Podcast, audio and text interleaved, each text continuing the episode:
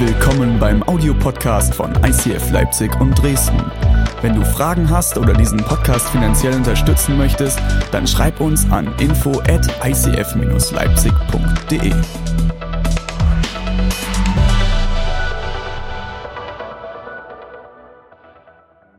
Okay, wir steigen ein. Habt ihr Bock? Seid ihr ready?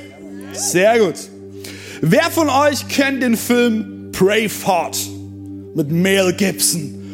Come on! So ein guter Film. Schaut euch diesen Mann an. Wow. Und ich liebe diesen Film. Ich habe ihn mir vor kurzem angeschaut. Er ist schon ein bisschen älter, deswegen ist dieses Foto auch nicht unbedingt Full HD.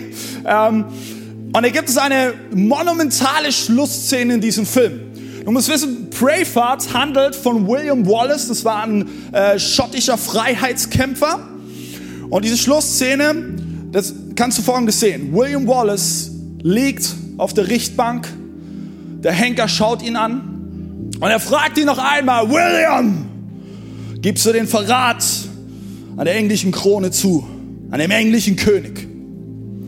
Und alle hoffen und beten und bippern mit, dass William Wallace endlich die erlösende Worte sagt, ja, gib's zu, weil es würde bedeuten, er würde schneller sterben. Hört den gnädigeren Tod.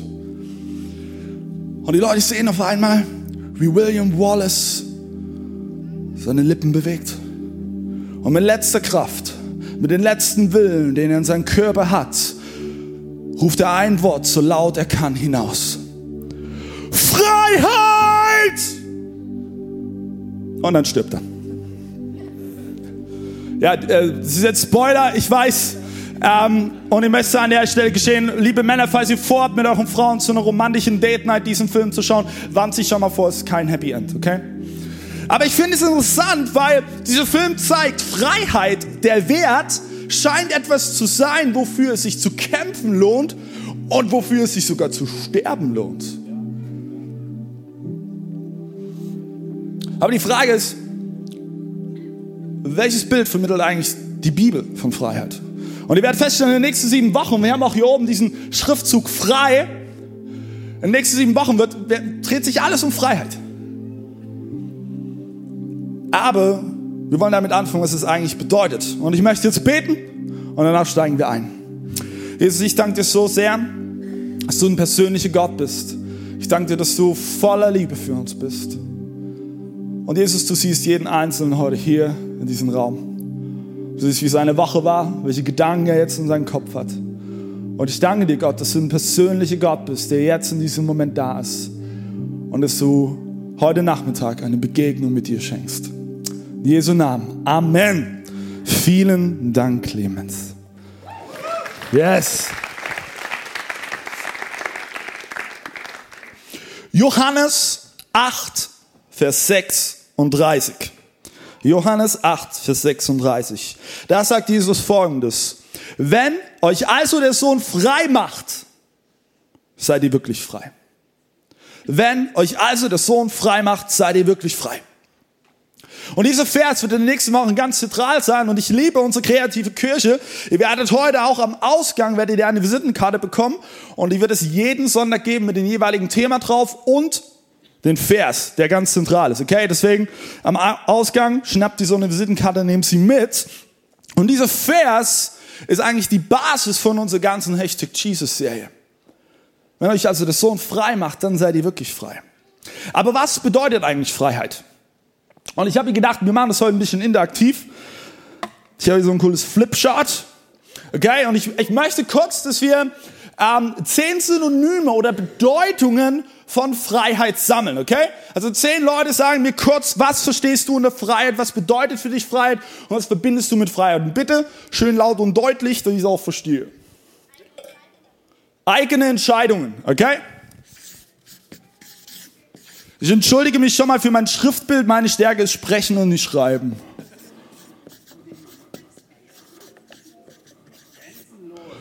Grenzenlos, okay.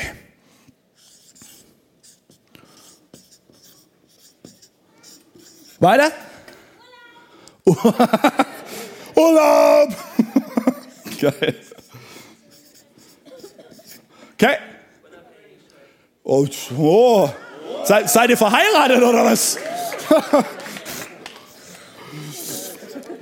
Das war wirklich gut. Unabhängigkeit. Okay? Zeit für sich selbst. Oh. Heute, heute Morgen in Dresden hat eine Mama gesagt, einfach mal allein sein. so gut. Für sich selbst. Habe ich da gerade Ruhe und Frieden gehört, oder? Ja, die Woche Ruhe.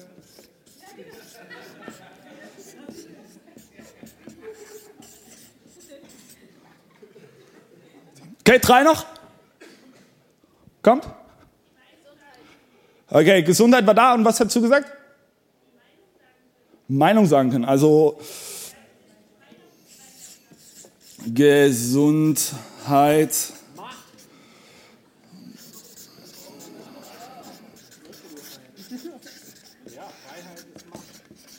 Freiheit und Mach. Sehr schön. Ich danke euch. Mach. Ach, Macht. Ich habe verstanden, Mach. Ja, Macht kann auch sein. Macht. Macht. Macht. Alright, ich finde es mega interessant. Wir können das Spiel auch äh, unendlich weitermachen und wir werden das unterschiedlichste Bild von Freiheit bekommen. Und jeder einzelne von euch hat die unterschiedlichste Vorstellung von Freiheit, weil das nämlich ganz stark verbunden ist mit deiner Prägung, deiner Herkunft und mit den Erfahrungen, die du in deinem Leben gemacht hast. Aber ich hoffe, du stimmst mir zu, jeder in uns hat eine Sehnsucht nach Freiheit. Oder? Jeder hat eine Sehnsucht nach Freiheit und das hat uns Menschen schon immer angespornt. Das hat uns Menschen schon immer inspiriert. Nicht umsonst sind vor 29 Jahren die Menschen in diesem Land auf die Straßen gegangen, damals in der DDR, und sind für ihre Freiheit aufgestanden. Und die wussten nicht, wie es ausgeht. Allerdings ist es wichtig, wenn wir uns über das Thema Freiheit unterhalten, müssen wir unterscheiden zwischen dem, was unsere Kultur und unsere Gesellschaft unter Freiheit versteht und, und dem, was die Bibel darunter versteht. Oft denken wir, Freiheit bedeutet, ich kann tun und lassen, was ich will. Ja, eigene Entscheidungen, Unabhängigkeit. Ich mache einfach, was ich will. Jesus sei mein Pilot. Nee, nee, nee, nee, ich bin mein Pilot. Ich sag, wo es lang geht. Und auch das Problem ist, dass diese Definition von Freiheit vollkommen unzureichend ist. Ein Leben in Freiheit muss mehr sein als nur die Abwesenheit von Einschränkungen. Ich habe euch ein wunderschönes Bild mitgebracht. Schaut mal. Kleiner Goldfisch, wie aus dem Glas springt. Die Bestimmung dieses Goldfisch ist es, im Element Wasser zu leben. Für ihn würde eigentlich wahre Freiheit bedeuten, ohne Einschränkung in seinem Element Wasser leben zu können. Also nicht unbedingt in diesem Glas, sondern irgendwo im weiten Meer.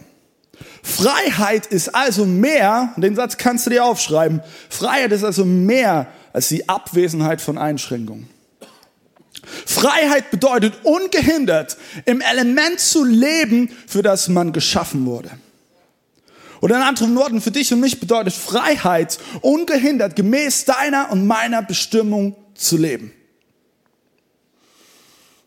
Das Problem ist natürlich, und werfe nochmal das Bild mit dem Goldfisch dran. Nennen wir ihn mal Willi, okay? Der Willi, der springt raus aus dem Aquarium und er denkt, Freiheit! Und dann realisiert er relativ schnell, ups, ich kann ja gar nicht an Land atmen. Es geht ja nur um Wasser. Das Ding ist, er ist nicht geschaffen für das Element Luft, aber er ist geschaffen für das Element Wasser. Das Problem ist, er springt in die Freiheit, aber eigentlich bedeutet es, bedeutet es den sicheren Tod für ihn. Weil er wird nur ein paar Sekunden ne, da an Land ein bisschen rumzappeln und dann ist vorbei. Hast du dir jemals diese Frage gestellt? Warum bin ich geschaffen worden? Warum bin ich eigentlich hier auf dieser Erde? Ich glaube, jeder von uns wird sich irgendwann im Leben diese Frage stellen. Bin ich nur geschaffen worden, um zu arbeiten, zu, zu leisten, zu funktionieren? Oder ist da mehr? Du wurdest geschaffen, um mit großer Leidenschaft Liebe zu empfangen und Liebe weiterzugeben. Das ist das Element, für das Gott dich und mich geschaffen hat. Jesus hat das auch gesagt. Er drückt es bloß ein bisschen anders aus. Markus 12, Vers 30 bis 31. Du sollst den Herrn, deinen Gott, lieben mit deinem ganzen Herzen, mit deiner ganzen Seele und mit deinem ganzen Denken und mit deiner ganzen Kraft. Dies ist das erste Gebot. Und das zweite ist ihm vergleichbar, nämlich dies. Du sollst deinen Nächsten lieben wie dich selbst. Größer als diese ist kein anderes Gebot. Deine und meine Bestimmung ist es, Gott, deine Mitmenschen und dich selbst zu lieben. Und wir müssen diese Liebe nicht selbst produzieren, sondern wir können sie von Gott empfangen. 1. Johannes 4, Vers 19. Wir lieben ihn, weil er uns zuerst geliebt hat. Hast du gewusst, dass Liebe einen Ursprung hat, eine Quelle hat? Die ist Gott. Er ist die Quelle, der Ursprung der Liebe. Wir stehen allerdings vor einer Herausforderung. Zumindest geht es mir oft in meinem Alltag so. Weil wir sind manchmal wie diese Goldfisch. Wir springen aus dem Becken und meinen Freiheit zu finden. Darin steht Freiheit, finden wir uns in der Todeszone wieder. Wo es vielleicht manchmal regelrecht ums Überleben kämpfen geht. Und dort draußen in der Todeszone ist der Ort, wo wir straucheln, wo wir fallen und wo wir uns verschulden.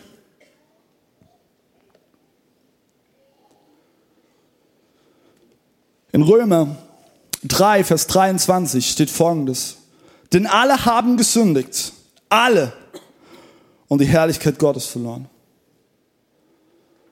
Das ist ein Vers, den wir nicht so oft in Predigen, weil wenn wir sonntags hierher kommen, wollen wir ja eigentlich ganz gern hören, gut so, weiter so, hast du gut gemacht. Aber wenn wir mal ehrlich zu uns sind, jeder Mensch wird irgendwann sich verschuldigen. Und damit meine ich nicht unbedingt finanziell. Weil wir sind Menschen, wir sind nicht perfekt, wir machen Fehler, wir, wir straucheln, wir fallen, wir nehmen die falsche Abzweigung und landen irgendwann in, in der Sackgasse. Doch jetzt gibt es ein großes Problem. Der Mensch hat, um sich vor dieser Todeszone zu schützen und aus Angst vielleicht nicht zu genügen, hat er mehr auf Regeln und Richtlinien gesetzt als auf Gott. Und ich hoffe, ihr stimmt mir zu, wir Deutschen lieben es, penibel darauf zu achten, dass auch die Richtlinien und Regeln eingehalten werden, okay? Und augenscheinlich scheint, es, scheint diese Regeln und Richtlinien mehr Sicherheit zu geben. Weiß, aber das Resultat, das ist nicht Freiheit, sondern wenn wir es auf den Glauben beziehen, ist das Resultat Religion. Wenn Leute mich fragen, hey David, wie, wie ist das eigentlich? Bist du religiös? Sage ich nein. Ich bin nicht religiös. Ich glaube an den lebendigen Gott und ich habe eine Beziehung zu ihm, aber ich bin nicht religiös. Hier will ich kurz mit reinnehmen, etwas, was äh, Yechi und ich, also meine Frau und ich, diese Woche erlebt haben. Wir waren nämlich in Abu Dhabi und Dubai. Äh, meine wunderbare Frau, die hat auf ihrer Arbeit diese Reise gewonnen. Wir durften da mitfahren. Und eine verrückte Welt. Du, kann, du kannst es dir nicht vorstellen. Wirklich. Das Land ist 46 Jahre alt. Die haben einfach mitten in der Wüste zwei Millionen Städte gebaut. Die haben, die haben, du musst dir vorstellen, die haben ein Einkaufszentrum gebaut, okay? 72 Fußballfelder groß vier Stockwerke, einfach nur um ein, einmal rumzulaufen und nicht in den Laden reinzugehen, brauchst du 40 Minuten. Also, das, das, das geht gar nicht, du, du, siehst das und du denkst so, was? Ähm, und am ersten Tag haben wir die acht größte Moschee der Welt besucht. Und ich habe euch mal ein Bild mitgebracht. Da seht ihr Yeshi und die Frau, also die Person neben mir ist meine Frau. Ja, ähm, das äh, könnte man vielleicht missverstehen, dass ich mir irgendeine da geangelt habe. Aber nein, nein, nein. Ähm, und es ist die achtgrößte Moschee der Welt. Und ich fand es so krass. Wir sind dort angekommen und dann gab es natürlich erstmal separaten Eingang für die Männer, separaten Eingang für die Frauen. Ne? Das ist klar. Und dann sind wir da durch und dann sind wir rausgekommen in den Vorhof dieser Moschee. Und weißt du, was das allererste war, was ich gesehen habe? Folgendes Schild. Thank you for your cooperation. Also, nicht laut sprechen, nicht Händchen halten, nicht essen, kein Reisegepäck dabei, nicht telefonieren, nicht rauchen, nicht schlafen. Das, keine Ahnung, was das bedeutet, nicht, nicht, nicht melden. Wir hatten, wir hatten wirklich Leute dabei in unserer Reisegruppe, die haben sich so hingestellt und sich umarmt wollten ein Foto machen. Da kam sofort so ein Security Guy. No, no, no, no, no, no, no. Separate, separate. Es war verrückt. Und am allerbesten finde ich das hier. Das zweite, also rechte Spalte, zweite von unten. Keine Ahnung, was es ist, aber ich nenne es No Sexy Posing, okay? es ist verrückt. Und ich habe dieses Schild gesehen und ich habe gedacht, hey, so gute Inspiration für meine Predigt. Hammer. Aber verstehe mich nicht falsch. Ich will, ich will mich nicht lustig machen über den Islam. Das ist nicht mein Ziel. Im Gegenteil, ich habe dieses Schild gesehen und weißt du, was ich in diesem Moment gedacht habe? Vielleicht ist es nicht sichtbar, aber ich glaube, vor der einen oder anderen Kirche steht genauso ein Schild. Hey, komm doch rein, komm rein. Aber du, das darfst du nicht machen, das darfst du nicht machen. Du kannst dich gleich nochmal umziehen. Ne? Das geht überhaupt nicht. Und ich glaube, Jesus sieht das und weißt du, was seine Reaktion darauf ist? Er fängt an zu heulen. Er fängt an zu heulen, weil, weil wir es vergessen haben und dabei ran vorbeigelaufen sind, das Ziel verfehlt haben, wofür Kirche eigentlich ist. Und ich werde am Ende der Predigt noch sehr, sehr intensiv darauf eingehen. Ich glaube, Kirchen können sich oftmals in zwei Richtungen entwickeln. Entweder entwickeln sie eine moralische Gleichgültigkeit. Alles ist erlaubt. Wir tolerieren alles. Alles super. Ne? Aber das Problem ist, die Bibel ist dann überhaupt kein Maßstab mehr. Oder aber Kirchen entwickeln sich in die Richtung, dass sie in eine strenge, autoritäre Struktur verfallen. Und wo letzten Endes solche Kirchen ihren Tiefpunkt darin finden, dass sie zu einer Sekte werden. Aber weißt du was? Jesus gibt dir und mir eine dritte Möglichkeit. Jesus fordert dich und mich auf, unsere Freiheit abhängig von dem zu machen, der uns befreite. Und weißt du, was ich so sehr lebe? Ich bin nicht in erster Linie an ein Gesetz gebunden, nicht in erster Linie an eine Richtlinie oder eine Regel gebunden, sondern ich bin an eine Person gebunden, deren Name Jesus ist und die mich liebt, die nur das Beste für mich in Augen hat und die halt nur das Wohlergehen für mich sucht. Jesus ist es, dem ich nachfolge. Ihm. Weil das Ding ist nämlich, wenn du aus dem Aquarium rausspringen willst, wie der kleine Willi, wird dich keine Regel, kein Gesetz, keine Richtlinie der Welt halten können. Und ich frage dich, warum? Weil Gott dir einen eigenen, eigenen und freien Willen gegeben hat.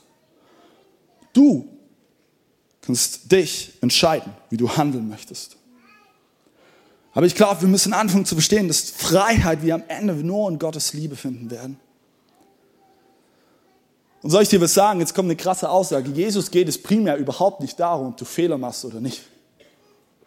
Hast du das gewusst?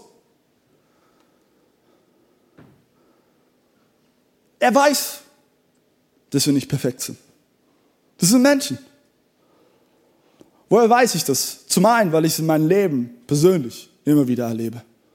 Und zum anderen, ihr kennt alle Vater unser, kennt ihr, oder?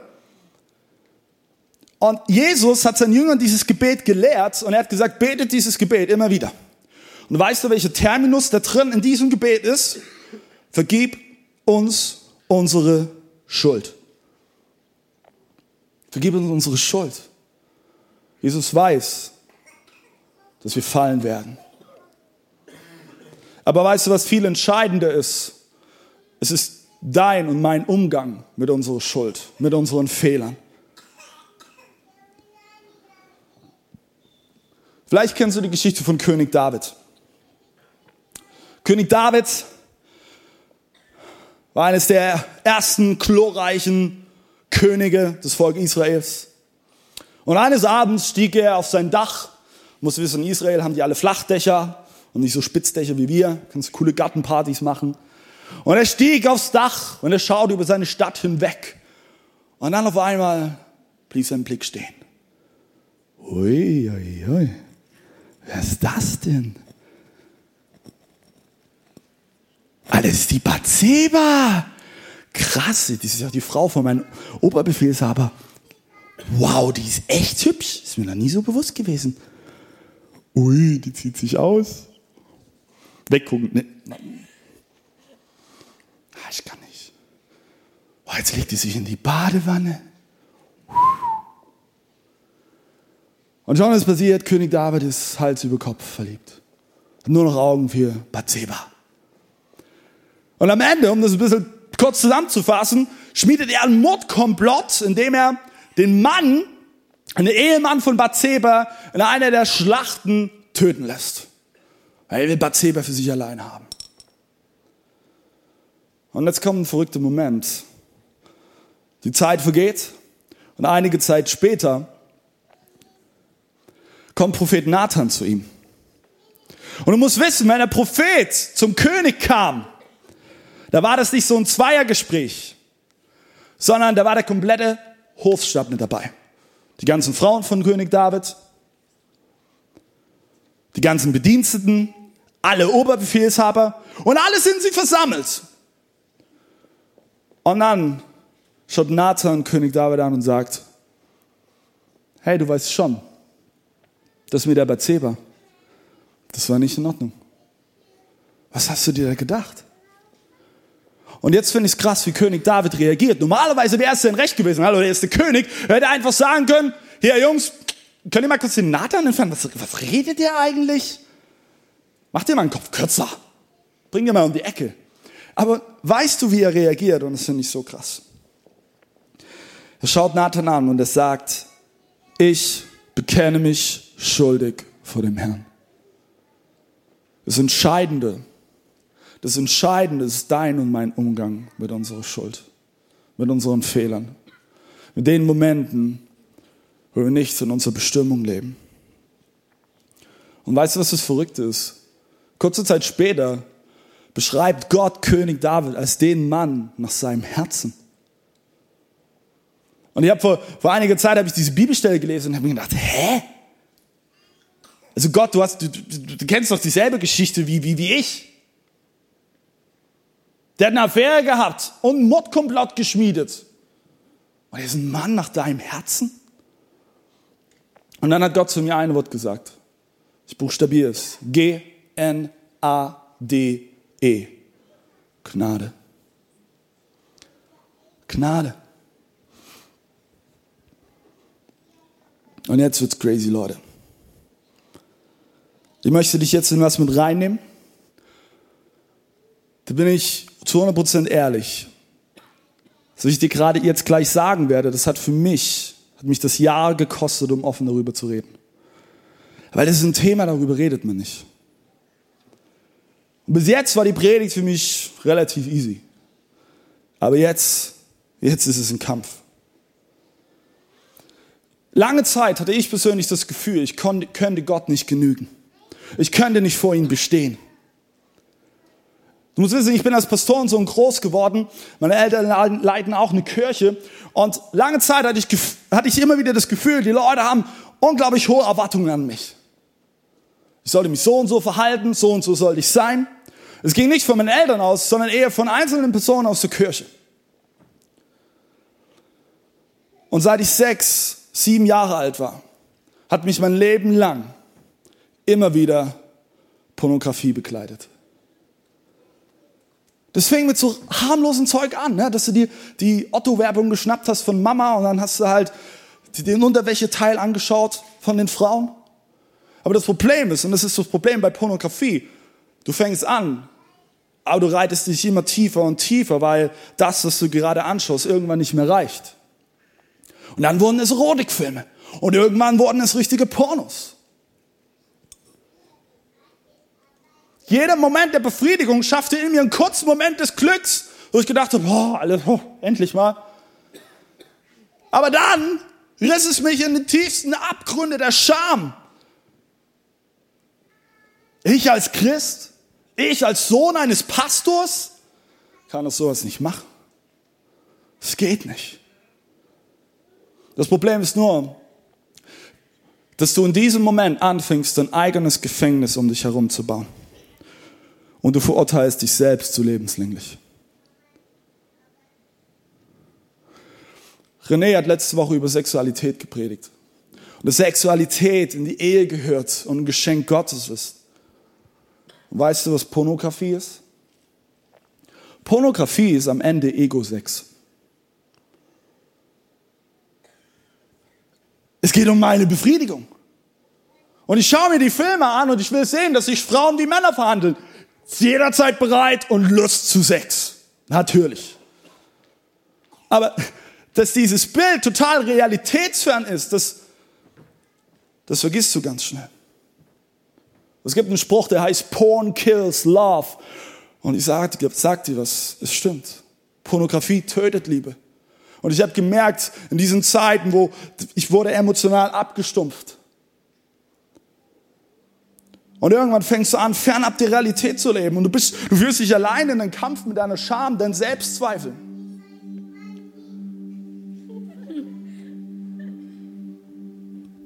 Ich kann mich an Sonntag erinnern. Dann bin ich in die Kirche gegangen. Und ich hatte das Gefühl, Jesus würdigt mich nicht mal eines Blickes. Ich habe mich dreckig gefühlt. Ich habe mich eklig gefühlt. Als ich 18 war, also mehr als zehn Jahre später, bin ich mit Yeshi, meiner Frau, heutigen Frau, zusammengekommen. Und ohne dass ich es zunächst wusste, spürte ich, dass diese Pornografie immer zwischen uns steht. Es war wie so ein dunkler Schatten über unsere Beziehung. Und irgendwann, ich kann, ich kann keine Ahnung wie, ich kann es dir nicht sagen, aber vielleicht war einfach das Gefängnis, was ich mir selbst gebaut hatte, so groß irgendwann wurde, dass ich es nicht mehr aushielt, setzte ich mich hin und ich schrieb meiner Frau einen Brief. Ich hatte nicht den Mut, ihr das persönlich zu sagen. Ich hatte Schiss davor. Hey, was, was für Schiss hatte ich? Und ich weiß noch, wie ich vor diesem leeren Blatt saß. Und ich dachte mir, was schreibe ich jetzt? Fängst du so einen Brief an? Liebe Jeschi. Und ich habe alle, alles niedergeschrieben. Ich habe geschrieben, ich bin pornografiesüchtig. Ich habe geschrieben, dass ich mich schäme. Ich habe ihr von meinen Ängsten geschrieben, dass ich Angst habe, dass sie mich verlässt, dass ich Angst habe, dass es meine Eltern rausbekommen, dass ich Angst habe, dass es meine Church rausbekommt, weil das war immer meine Angst. Ich hatte Angst, hey, was würden andere Menschen über mich denken? Schrieb alles nieder, alles aufgeschrieben. Dann nahm ich diesen Brief und steckte ihn in einen Umschlag und schrieb Jeschi oben drauf. Und ich gab ihr diesen Brief und das war der Moment, ich sag's dir, ich wäre am liebsten weggerannt. Ich hätte am liebsten meine Beine in die Hand genommen und einfach nur weg. Im besten Antarktis gibt es nur Pinguine. Irgendwo einfach nur weg.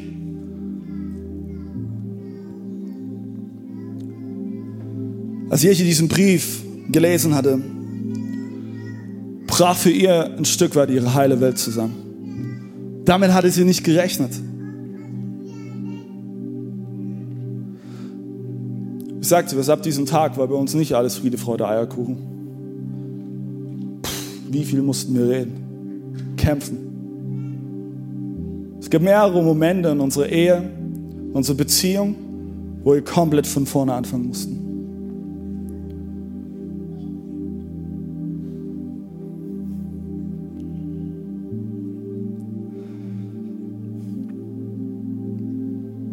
Aber weißt du, ab diesem Tag fing für unsere Ehe eine Reise an,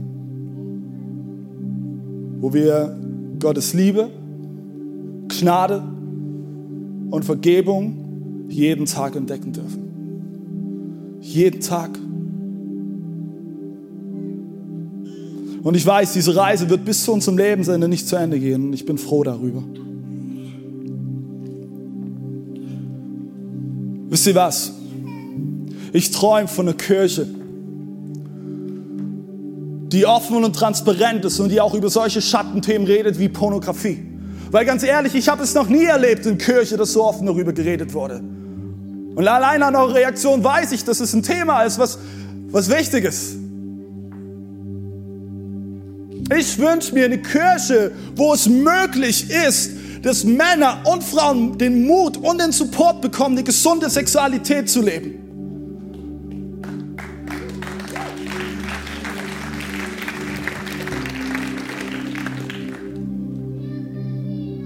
Und ich will dich heute Nachmittag ermutigen. Vielleicht ist es bei dir nicht Pornografie, vielleicht ist es das und ich treffe genau mit den Fingern ins Schwarze.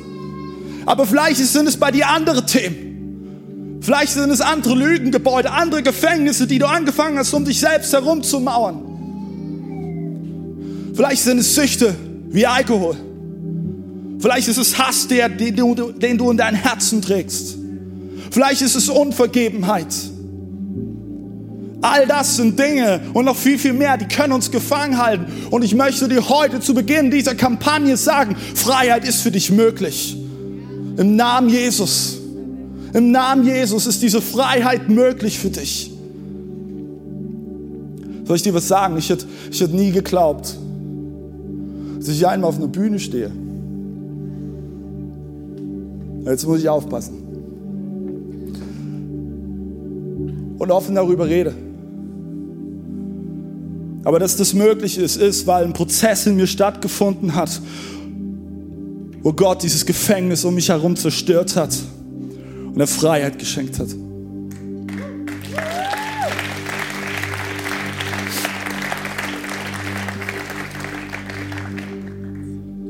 Ich möchte dir eine Frage stellen. Vielleicht bist du wie der Willi aus dem Aquarium rausgesprungen und du denkst, du hast die Freiheit gefunden. Aber ist es dein Element, für das Gott dich geschaffen hat? Lebst du in deinem Element? Nelson Mandela, den wir wohl alle kennen, hat Folgendes gesagt, als er aus dem Gefängnis entlassen wurde. Als ich aus der Zelle durch die Tür in Richtung Freiheit ging, wusste ich, dass ich meine Verbitterung und meinen Hass zurücklassen musste. Oder ich würde mein Leben lang gefangen bleiben. Jesus sieht für dich nicht das Perspektive, dass du ein Leben lang gefangen bist, sondern dass du ein Leben in Freiheit führen kannst. Und ich möchte dich heute Abend fragen, was musst du zurücklassen? um diesen Schritt aus deinem Gefängnis herauszuwagen und einen Schritt in diese Freiheit hinein. Und ich möchte dir zusprechen, du bist nicht allein. Du hast Jesus an deiner Seite, hast Freunde an deiner Seite und du hast eine geile Church an deiner Seite, die die Family ist für dich. Hey, lass uns aufstehen gemeinsam.